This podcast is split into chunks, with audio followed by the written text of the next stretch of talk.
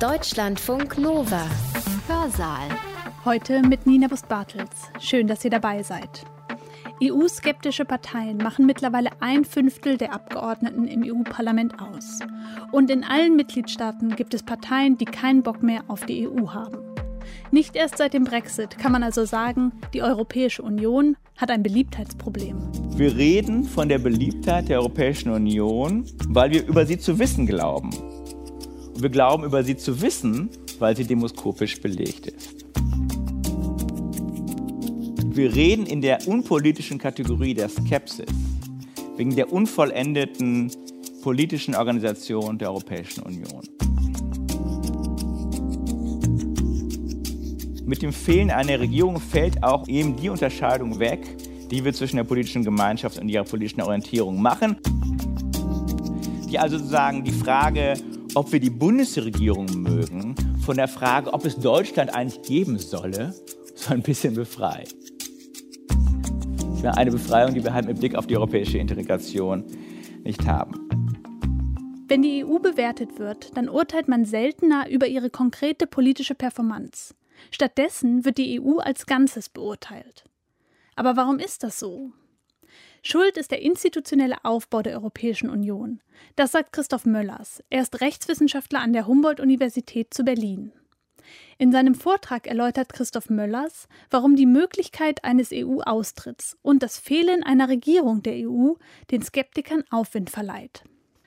Und er zeigt, wie Umfragen über die Beliebtheit der EU die Euroskepsis unter den Bürgerinnen und Bürgern verstärkt haben. Sein Vortrag heißt Institutionelle Bedingungen der Euroskepsis und er hat ihn am 23. Juni am Hamburger Institut für Sozialforschung gehalten. Das Thema meines Vortrags ist etwas doppeldeutig. Es heißt ja institutionelle Bedingungen der EU-Skepsis. Und das könnte bedeuten, zu fragen, welchen Beitrag leistet die institutionelle Struktur der EU eigentlich dazu, dass die EU jetzt unbeliebt ist oder beliebt ist? Also ist sie so gebaut, dass, wir, dass sie uns enttäuscht? Ist sie so gebaut, dass wir mit ihr zufrieden sind? Wie hängt das miteinander zusammen? Das ist aber eigentlich nicht meine Frage, sondern meine Frage bewegt sich auf einer anderen Ebene. Meine Frage lautet, welchen Beitrag leistet die institutionelle Struktur der EU eigentlich dazu, dass wir sie in Kategorien von Beliebtheit und Unbeliebtheit beschreiben? Denn eine solche Beschreibung, und das wäre so meine Ausgangsbeobachtung, versteht sich nicht von selbst. Wir reden über politische Institutionen eigentlich gar nicht in Kategorien von Skepsis, Beliebtheit oder Freundlichkeit. Auf den ersten Blick ist das eine seltsame These. Es handelt sich doch eigentlich nur um die Frage, was für eine politische Einstellung man gegenüber einer politischen Institution wie der Europäischen Union hat, wenn man über Skepsis oder Beliebtheit redet. Und das macht man doch vielleicht bei anderen politischen Organisationen auch. Aber auf den zweiten Blick so die These meines Vortrags, ist es dann doch nicht so einfach. Denn der Diskurs über die EU-Skepsis ist EU-spezifisch. Er ist sozusagen, wir reden nur über die EU so und er bedarf deswegen zweitens einer Erklärung. Und diese Erklärung wiederum kann sich dann nicht damit begnügen, auf den Zustand der EU hinzuweisen, also zu sagen, wir sind der EU gegenüber skeptisch, weil sie neoliberal ist oder weil sie Impfstoffe nicht in der Lage ist einzukaufen oder wir sind ihr gegenüber freundlich, weil sie unsere Absatzmärkte irgendwie ermöglicht, denn diese Argumente kennen wir bei anderen politischen Gemeinschaften auch.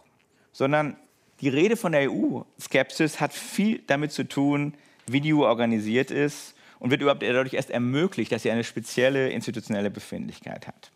Diesen Gedanken möchte ich nun in drei Schritten entwickeln. Am ersten möchte ich ein bisschen noch was über das Phänomen der EU-Skepsis sagen im Vergleich zu anderen möglichen sozusagen Adressaten von politischem Zweifel oder politischer Skepsis um nochmal deutlich zu machen, warum ich glaube, dass wir über die EU ganz anders reden als über andere politische Organisationen. In einem zweiten Schritt möchte ich dann im Übergang zu den institutionellen Fragen etwas zu einem speziellen Phänomen sagen, nämlich zum EU-Umfragewesen, das meines Erachtens wahrscheinlich maßgeblich dazu beigetragen hat, dass wir darüber so reden, wie wir heute reden. Und in einem dritten Schritt möchte ich dann mich mit drei institutionellen Kontexten beschäftigen, die offensichtlich überhaupt erstmal diese Art von Diskurs ermöglicht haben nämlich einerseits das Fehlen einer Regierung der EU, andererseits der Tatsache, dass die EU so etwas ist wie eine obere Ebene einer Föderation, einer politischen, und schließlich mit der Möglichkeit, die EU, aus der EU auszutreten, als dem eigentlich politischen Gegenstand von EU-Skepsis. Was ist also, und damit fange ich an mit dem ersten Teil, was ist eigentlich EU-Skepsis? Über die EU wird viel in Kategorien von Beliebtheit und Unbeliebtheit gesprochen. Es scheint also selbstverständlich zu sein, der EU gegenüber mehr oder weniger skeptisch oder eben auch freundlich zu sein. Skeptisch, freundlich ist als solch schon eine etwas eigenartige, etwas asymmetrisch wirkende Unterscheidung. Und ist es auch eine politische Unterscheidung? Wie kommen wir eigentlich darauf, mit solchen Kategorien zu hantieren? Nun, auf den ersten Blick würde man sagen, es ist das Ergebnis einer Leistungsbeurteilung. Viele Krisen haben vielleicht auf die EU-Beliebtheit Einfluss genommen. Wir haben das Gefühl, dass die EU bestimmte Probleme nicht in der Lage ist zu lösen. Und dann ist es ganz normal, sich von ihr zu distanzieren, ihr gegenüber skeptisch zu sein, ihr gegenüber eine Haltung von sagen, abwartendem Zweifel oder politischer Nichtüberzeugtheit auszuüben. Aber das ist wenn man genauer hinguckt, kein ganz zwingender Schluss. Denn dieser einfache Blick zu sagen, die Beliebtheit der EU ist eine Abbildung ihrer Leistung, wie immer man nun Leistung da weitergehend definieren will, überspringt ein paar Probleme. Allgemeine Probleme politischer Zurechnung ebenso wie spezifische Probleme der europäischen Integration. Zu den allgemeinen Problemen politischer Zurechnung möchte ich nur ganz kurz etwas sagen, zu dem besonderen Problem der europäischen EU-Skepsis dann etwas mehr. Das allgemeine Problem politischer Zurechnung besteht einfach schlicht darin, dass die Einstellung, die wir zu politischen Institutionen hegen, zu Staaten, zu Gemeinden, zu anderen Organisationen, nie wirklich nur das Ergebnis zurückliegender Ereignisse oder Performance sind, nie einfach nur retrospektiv als ein Urteil über die Vergangenheit gebildet werden, sondern eben auch ein Produkt einer prospektiven Haltung sind, ein Produkt von Ideologien, von Aspirationen, von Wünschen. Und es ist wohl generell unklar und vielleicht eines der größeren Rätsel der politischen Wissenschaften ist, aufzuklären, wie sich beide zueinander verhalten. Nicht konkret zu beantworten, etwa in der Frage, warum wähle ich eigentlich eine Partei? Wähle ich sie, weil sie sozusagen in der Vergangenheit erfolgreich gehandelt hat oder weil ich mir für die Zukunft sozusagen ähm, etwas von ihr erwarte? Das sind Fragen, da kann man viel zu sagen, weil es sind erstmal Zurechnungsprobleme, die nicht so ganz einfach auseinanderzudröseln sind. Und genau dasselbe gilt für alle politischen Institutionen auch. Das wird uns hier aber nicht weiter interessieren, weil für uns relevanter ist dieses besondere Problem der EU und der Haltung zu ihr. Und da zeigt sich meines Erachtens bei näherer Hinsicht, dass das Phänomen der EU-Skepsis in der Tat ein recht einmaliges ist. Denn fragen wir mal so, kennen wir sowas wie Deutschland-Skepsis oder WHO-Skepsis, Hamburg-Skepsis, Pöseldorf-Skepsis? Das kommt uns irgendwie weniger leicht über die Lippen.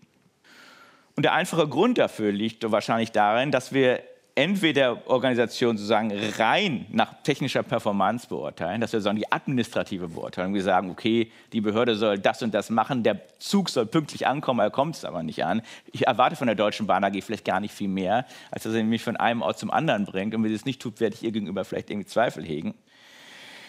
So gibt es wahrscheinlich unter Bedingungen von Vollbeschäftigung und Preisstabilität nicht wirklich richtig unbeliebte Zentralbanken, außer bei wirklich eingefleischten Kapitalismuskritikern. Oder aber, wenn es nicht nur um reine technische Performance geht, dann unterscheiden wir bei der Beurteilung von politischen Organisationen irgendwie doch zwischen der Organisation selbst und ihrer politischen Führung und Ausrichtung, die sie auch ändern kann. Das heißt, wir sind in einer Regel eben nicht Deutschland skeptisch oder Hamburg skeptisch. Wir nehmen im Grunde die Vergemeinschaftung der Bundesrepublik Deutschland oder die sagen den Stadtstaat der Freien Hansestadt Hamburg irgendwie erstmal als solchen hin und reden dann darüber, wie er politisch geführt wird wie er anders politisch geführt werden könnte, ob man die Regierung abwählen könnte oder auch nicht. Wenn diese Unterscheidung wegfällt, wenn wir sozusagen die politische Orientierung der Organisation und die Organisation gleichsetzen, was wie gesagt selten vorkommt, dann kommen wir sehr schnell in seltsame Gefilde. Dann kommen wir vielleicht zum Anti-Amerikanismus, der aber doch vielleicht vor allem eine Betrachtung aus der Außenperspektive der USA ist. Oder wir kommen zu Antideutschen, also Linken, die angesichts der deutschen Geschichte Deutschland aufgeben wollen, nicht wahr? Oder wir kommen vielleicht zu den Alliierten, die Preußen in einem in seiner Besonderheit vielleicht auch noch etwas zu wenig geschätzten Schritt einfach mal per Beschluss beendet haben. Oder vielleicht kommen wir zu Israel-Kritik, nicht wahr? Oder ähnlichen etwas eigentümlichen und problematischen Phänomenen. Das heißt, die Vorstellung, es sei selbstverständlich über die EU zu sagen, man ist für sie ihr gegenüber als solche skeptisch, setzt offensichtlich etwas voraus wie die Integration der Orientierung der Organisation mit der Organisation.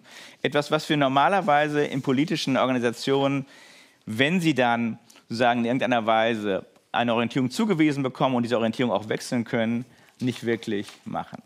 Und das bedarf der Erklärung. Vielleicht noch am ehesten ließe sich die Unbeliebtheit oder die Skepsis gegenüber dem, was wir also auch gerne als Brüssel bezeichnen, mit der Skepsis an dem vergleichen, was in den USA als Washington bezeichnet wird. Also mit einer Kritik in der amerikanischen Politik an der Bundesebene als einem Problem als solchen. Das wäre vielleicht noch die äh, am einfachsten zu vergleichende Kategorie und darauf komme ich nachher zurück. Was nehmen wir also jetzt erstmal mit? Erstmal, die Beliebtheit politischer Institutionen ist jedenfalls nicht einfach nur eine Funktion ihrer Leistung. Das wäre sagen, eine Reduktion auf politische Organisationen, auf irgendeine Technokratie.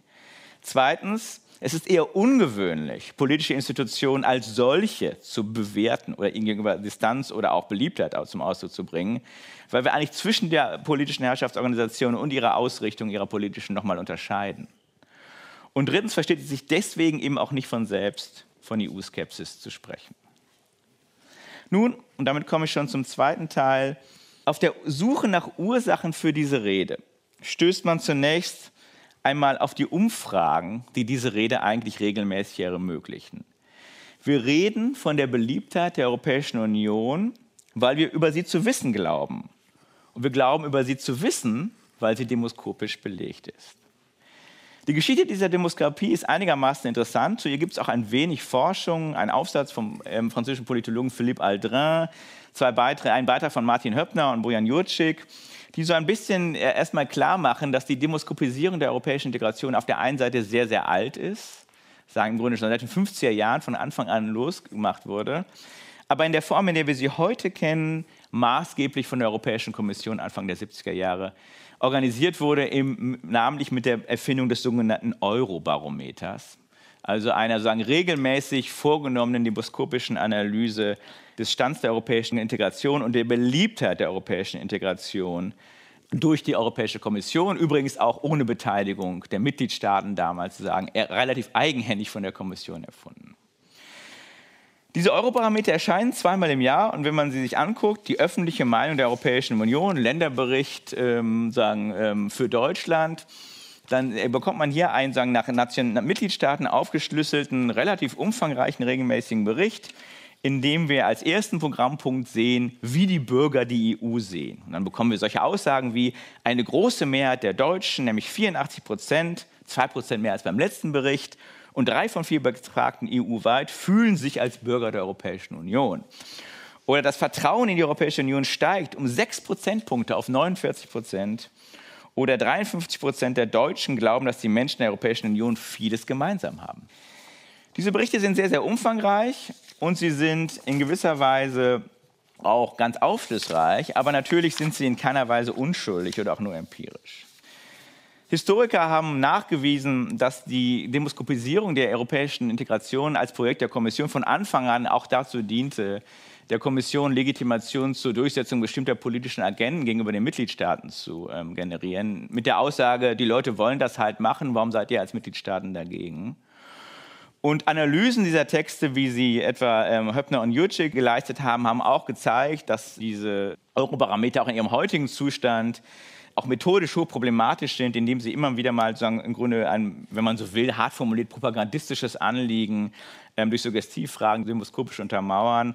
Und indem sie natürlich von vornherein auch schon deswegen problematisch sind, das liegt ja auf der Hand, weil hier natürlich wir so etwas haben wie Identität von Auftraggeber und Forschungsobjekt. Also in dem Augenblick, wo ich jemanden damit beauftragte, meine eigene Beliebtheit zu ermessen und ihn dafür bezahle, habe ich vielleicht auch tatsächlich schon ein kleines strukturelles Problem. Das heißt, mit dieser Demoskopisierung hat die Kommission in gewisser Weise von Anfang an ein politisches Ziel verfolgt. Die Konstituierung, wenn man so will, so formuliert es der französische Wissenschaftler Aldrin, einer Konstituierung der europäischen Öffentlichkeit. Und man kann auch sagen, so würde ich es erstmal sagen, der Versuch im Grunde einer unpolitischen Kontaktaufnahme mit dem europäischen Volk. Es liegt nun relativ klar auf der Hand, dass ein solches Vorgehen sehr gut zur Kommission passt, nicht wahr? Alle Regierungen der Welt erheben Umfragen, das ist überhaupt nichts Ungewöhnliches. Dieses Verfahren verläuft aber meistens eher diskret. Hintergrundpolling des Kanzleramts oder des Weißen Hauses, von dem hört man immer mal wieder, aber man weiß nichts Genaues. Während die Kommission gerade umgekehrt mit diesen Umfragen, und das ist höchst ungewöhnlich, Öffentlichkeitspolitik betreibt. Natürlich deswegen, weil sie ein Legitimationsproblem hat, ein politisches, passt das auch sehr gut in eine Konzeption der, der Kommission als einer sozusagen über Technokratie und Partizipation, nicht über sozusagen Parteipolitik geprägte Form von Legitimation. Zwei Dinge sind dabei hervorzuheben. meines Erachtens. Das erste ist, dass diese Fragen zur Beliebtheit der EU immer noch nach Mitgliedstaaten aufgespalten ist. Man kriegt zwar immer noch so diese Rückrechnung, also es heißt Gesamtpunkt, aber der Ausgangspunkt der Berichte sind immer Länderberichte. Damit kreieren sie im Grunde ein Phänomen, das sozusagen immer noch mal auf die Mitgliedstaaten als eigentlichen Politikprozess zurückgekoppelt werden.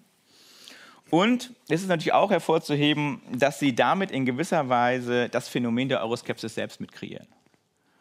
Denn nur in dem Augenblick, in dem man sagen, eine solche empirische oder quasi empirische oder Empirie beanspruchende Struktur hat, hat man sagen, überhaupt eine Möglichkeit, das, was da als bloßes Gerücht in der Welt ist, zu kreieren. Und meine Vermutung wäre, und das ist eine Vermutung, die man erstmal sagen, nachweisen könnte, das müsste man jetzt immer noch kleinarbeiten, wäre, dass der gesamte Diskurs der Euroskepsis sagen, erst durch diese Form der Eurobarometrisierung der europäischen Öffentlichkeit in die Welt getreten ist.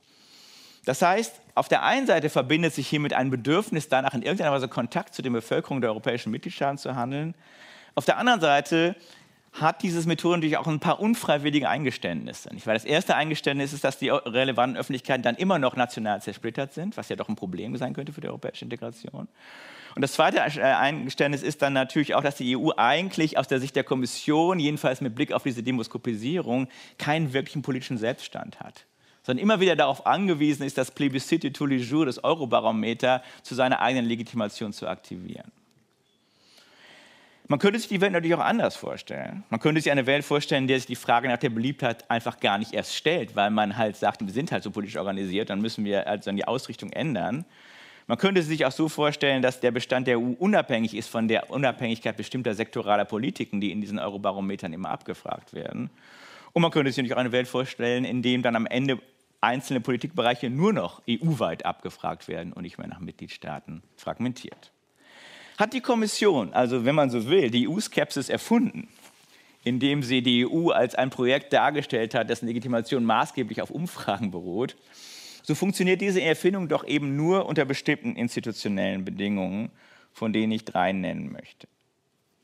Das erste ist in der Tat das Fehlen einer europäischen Regierung. Wenn es stimmt, wie ich im Ausgangspunkt angenommen habe, dass die Haltung zu politischen Institutionen immer maßgeblich von der Unterscheidung zwischen der Organisation und ihrer politischen Ausrichtung abhängt, wenn es also ein Charakteristikum jedenfalls moderner, demokratischer, ich glaube noch nicht mal nur demokratischer, aber jedenfalls auch Charakteristikum moderner Politik ist, dass wir einen Staat nicht einfach mit seiner Regierung identifizieren, und dass wir selbst bei autoritären Systemen nochmal unterscheiden würden. Weil wir würden ja auch nicht sagen, wir mögen Ungarn nicht am heutigen Tag des Länderspiels, ähm, sondern wir würden wahrscheinlich sagen, wir haben vielleicht ein Problem mit der Ausrichtung der ungarischen Regierung. Ich bin kein Ungarn-Skeptiker, wenn ich Orban nicht mag. Und wenn das selbst für autoritäre Systeme geht, weil ich eigentlich auch kein Russland-Skeptiker sein möchte, und wenn das jedenfalls auch bei Systemen gibt, die sowas kennen wie demokratische Allparteienkoalition, ich weiß, das wäre ja vielleicht nochmal so die am ehesten zu vergleichbare Kategorie mit der europäischen Integration. Ich nenne mal die Schweiz. Ich wäre auch die Schweiz, wenn wir nicht mit dem Bundesrat identifizieren. Selbst wenn es in der Schweiz nicht in so einen klassischen Politikwechsel nach einer Wahl geht, würden wir doch diese Unterscheidung immer noch einziehen. Wenn all das stimmt, dann haben wir vielleicht tatsächlich in dem Moment ein Problem oder bekommen umgekehrt in dem Moment so eine Skepsis gegenüber der Institution als solcher, wenn wir halt so eine Regierung nicht haben. Oder, wie im Fall der Europäischen Union, halt sehr viele verschiedene, von denen wir immer nicht ganz genau wissen, wer die eigentliche Regierungsfunktion annimmt.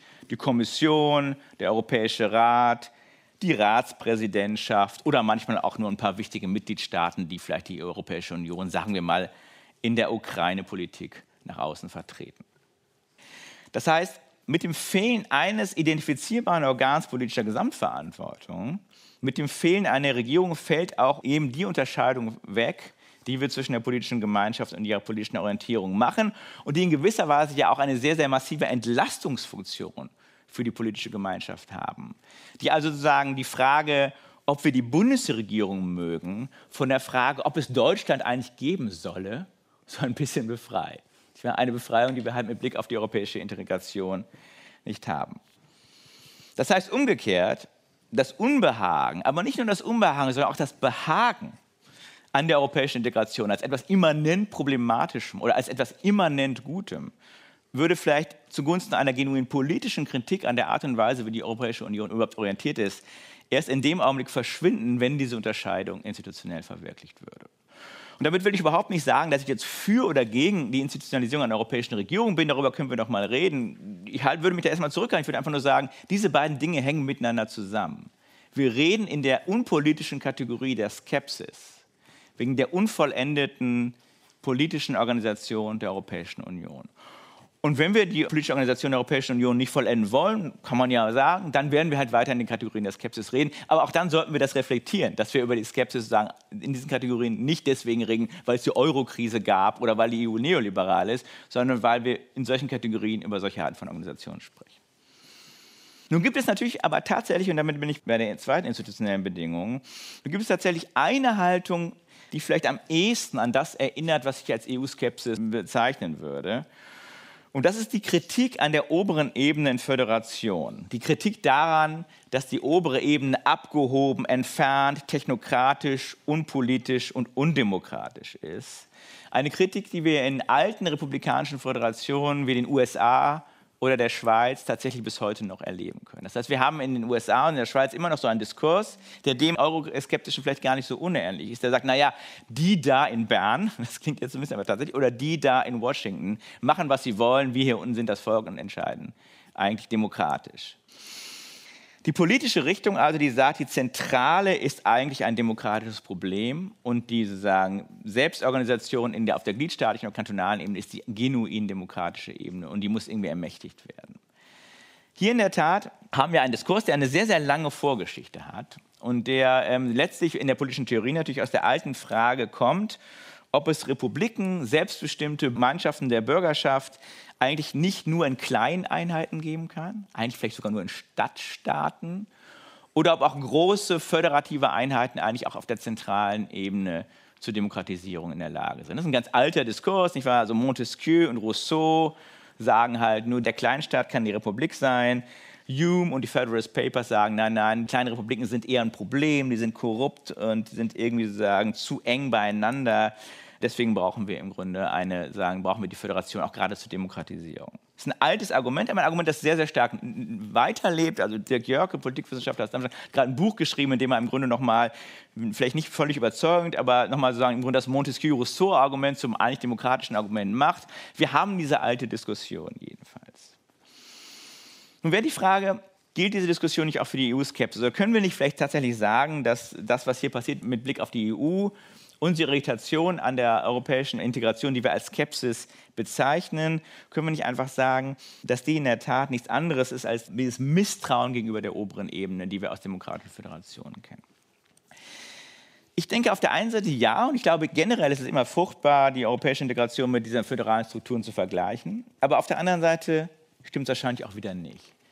Denn eine Sache, die diese demokratischen Föderationen gemeinsam haben und die bis zu einem gewissen Grade bis heute der europäischen Integration halt fehlt, ist die Tatsache, dass die Auseinandersetzung darüber, welches die richtige Ebene ist, um eine Frage zu regeln, die obere oder die untere, die zentrale oder die mitgliedstaatliche, die eidgenössische oder die kantonale, in den USA und in der Schweiz jedenfalls seit langer Zeit Teil einer politischen Auseinandersetzung auf der oberen Ebene ist. Das heißt, man entscheidet sich für die obere Ebene, indem man eine bestimmte Partei auf der oberen Ebene wählt. Man entscheidet sich gegen die obere Ebene, indem man eine andere Partei wählt, ganz klassisch in den USA natürlich, indem es immer eine Partei gibt, die irgendwie jedenfalls semantisch offiziell auf der Ebene der, Zentral, der Zentrale eher steht und eine, die eher sagen für die Gliedstaaten sind mit wechselnden Rollen. Das waren im Grunde die Demokraten von der Zeit vor dem Bürgerkrieg bis zum New Deal und etwas länger und heute sind es die Republikaner, also noch mit wechselnden Rollen. Ist aber doch immer so, wir haben im Grunde einen politischen Konflikt auf der zentralen Ebene über die Vereinheitlichung. Diesen Konflikt haben wir in gleicher Weise vielleicht noch nicht wirklich in der europäischen Integration. Oder wenn wir ihn denn haben, dann vermischt er sich jedenfalls auf eine ganz unglückliche Art und Weise mit einem sehr viel fundamentalen Konflikt über die Existenz sozusagen demokratischer Rechtsstaatlichkeit weil wir im Moment, glaube ich, sagen können, was wir beobachten können, das Europäische Parlament ist eine große Koalition, der sagen, irgendwie mit der europäischen Integration im Reine kommen, die zugleich eine große Koalition derjenigen ist, die klassischen liberalen demokratischen Konstitutionalismus wollen. Und auf der anderen Seite haben wir Bewegungen, die nicht als demokratisch-liberale EU-skeptisch sind, sondern eher welche, die potenziell Autoritäres mit EU-Skepsis verbinden. Das heißt, die Systemfragen und die Ebenefragen verbinden sich in einer Art und Weise, die wir so in den USA oder in der Schweiz nicht kennt. Oder nochmal anders formuliert, auch der hartgesottenste Südstaaten-Republikaner aus Mississippi und der sozusagen brutalste sozusagen Skeptiker der Eidgenossenschaft, der im Kanton einsiedeln sitzt, würden immer noch alle sich sehr dezidiert als Amerikaner oder Schweizer verstehen, politisch. Auch wenn die politische Ebene, die das Ganze repräsentiert, von ihnen mit großem Misstrauen betrachtet wird.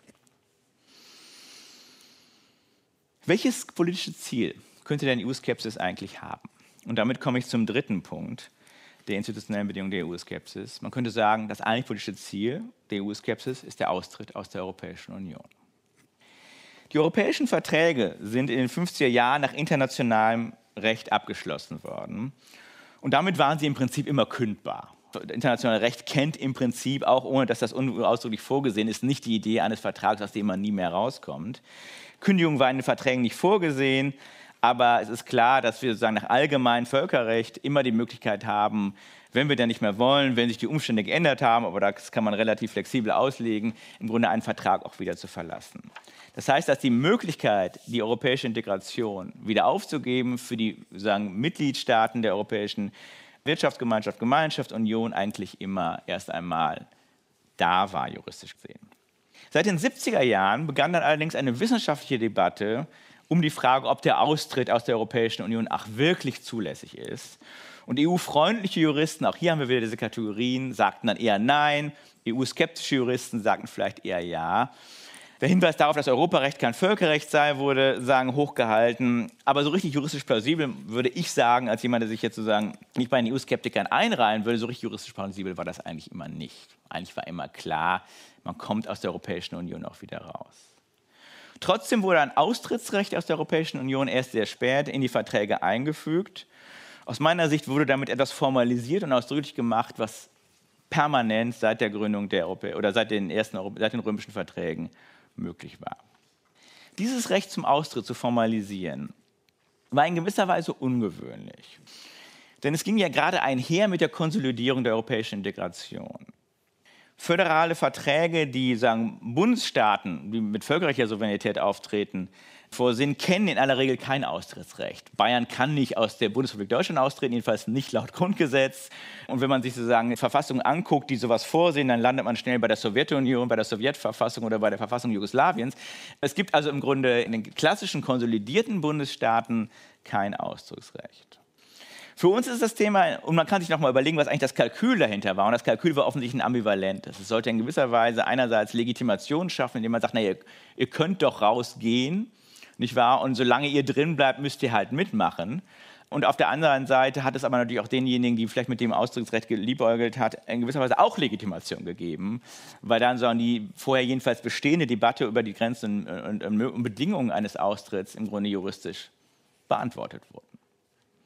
Für unser Thema ist das natürlich interessant, weil in der Tat die Euroskepsis mit dem Austrittsrecht ein institutionell anerkanntes Ziel gewonnen hat. Es gibt nun in der Tat eine Erfüllung des Bedürfnisses nach EU-Skepsis. Was etwas ganz anderes ist, als sagen wir mal, die Erfüllung eines Bedürfnisses des Ultralibertären nach Abschaffung einer staatlichen Ordnung. Man weiß auch immer relativ geordnet, wo man eigentlich hin will als EU-Skeptiker.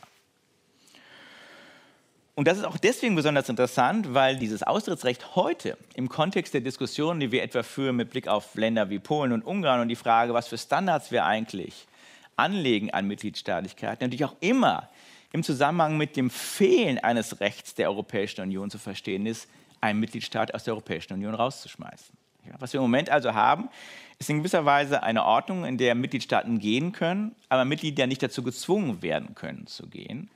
Und das kann man ja durchaus auch so deuten, dass man sagt, dass die Frage der Zugehörigkeit in einem materiellen Sinne, also die Frage, ist ein Mitgliedstaat eigentlich auch in einem materiellen Sinne Teil der europäischen Integration, indem man sozusagen die Vorstellung von Ordnung, die die europäische Integration stipuliert, auch teilt und ausführt, dass diese Frage heute eigentlich nur noch negativ definiert werden kann, nämlich dadurch, dass bestimmte Staaten gehen wollen aber eigentlich nicht mehr wirklich positiv definiert werden kann, dadurch, dass die EU selber sagt, wir wollen bestimmte Staaten nicht mehr haben. Denn solange Ungarn Mitglied der EU ist, ist die EU halt auch Ungarn. Ja, das ist sozusagen ganz klar. Die EU-Skepsis zeigt hier, wenn man so will, wenn man das mal so sagen darf, ist ein bisschen problematischer Ausdruck, aber ich glaube nicht ganz falsch, als Metapher eine gewisse, eine gewisse parasitäre Funktion, weil sich anders als beim tatsächlichen Austritt, also dann, wenn man wirklich ein Land geht wie Großbritannien, immer noch auf die Institution angewiesen bleibt, von der sie sich politisch zu distanzieren sucht. Und genau sozusagen mit dieser Mischung aus Bleiben und Skepsis im Grunde politische Erfolge sucht. Und da stellt sich natürlich die Frage, ob das nicht im Stand der europäischen Integration im Moment eine Fehlkonstruktion ist. So gesehen, und damit komme ich zum Schluss, ist die EU-Skepsis eine Form, den ungewissen und unvollkommenen transitorischen Zustand der europäischen Integration zum Ausdruck zu bringen. Und sie würde verschwinden, naja, entweder wenn die EU so konsolidiert wäre, dass sie tatsächlich in einem emphatischen Sinne politisch regiert würde, unklar, ob das passiert, sie würde auch verschwinden natürlich, wenn die EU verschwände.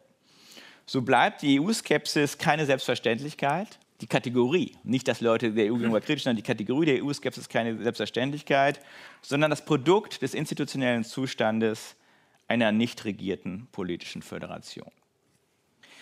In seinem Buch über die Demokratie in Amerika, im Kapitel über den amerikanischen Föderalismus, erster Band, erster Teil, achtes Kapitel, bemerkte Tocqueville, und das ist ein etwas längeres Zitat, was ich aber ganz schön finde, bemerkte Tocqueville in meiner etwas holprigen Übersetzung, der menschliche Geist er findet leichter Dinge als Worte. Daher kommt die Verwendung von so vielen unpassenden Begriffen und unvollständigen Ausdrücken. Mehrere Nationen gründen einen permanenten Bund und etablieren eine höchste Autorität, die keinen Zugriff auf die Bürger hat wie eine staatliche Regierung, sondern nur über die verbundenen Völker als solche. Diese Regierung, so anders als alle anderen, erhält den Namen föderal. In der Folge aber zeigt sich, dass die Gesellschaft, in der sich die verschiedenen Völker bewegen, mit Blick auf bestimmte gemeinsame Interessen als ein einziges Volk agiert. Mit Blick auf alle anderen Interessen aber getrennt bleiben. Im ersten Fall wirkt die zentrale Macht ohne Vermittlung auf die Regierten ein, verwaltet und regiert sie selbst, wie es sonst nur staatliche Regierungen tun, wenn sie es auch nur in einem beschränkten Kreis von Aufgaben tut. Offensichtlich handelt es sich dann nicht mehr um eine föderale Regierung, sondern um eine unvollständige staatliche. Es zeigt sich eine Regierung, die genau genommen weder national noch föderal ist. Hier hält man inne, denn das neue Wort, das die neue Sache zum Ausdruck bringen sollte, gibt es noch nicht. Das Fehlen dieses Wortes aber, scheint mir, ist auch das Fehlen der Bezeichnung des Objekts, gegen das sich richten soll, was als EU-Skepsis unvollkommen zum Ausdruck kommt. Das war Christoph Möllers. Sein Vortrag heißt Institutionelle Bedingungen der Euroskepsis und er hat ihn am 23. Juni im Rahmen der Reihe Havarie Europa zur Pathogenese europäischer Gegenwarten am Hamburger Institut für Sozialforschung gehalten. An dieser Stelle geht auch noch ein Dank raus und zwar an Tide TV. Der Community-Sender aus Hamburg hat uns das Audio des Vortrags zur Verfügung gestellt. Und wenn euch der Vortrag gefallen hat, dann lege ich euch außerdem unseren Hörsaal von gestern ans Herz. Darin nimmt euch Kiran Patel mit in die Geschichte der Euroskepsis. Die gibt es nämlich schon seit den 1950er Jahren. Deutschlandfunk Nova. Hörsaal. Samstag und Sonntag um 18 Uhr. Mehr auf deutschlandfunknova.de.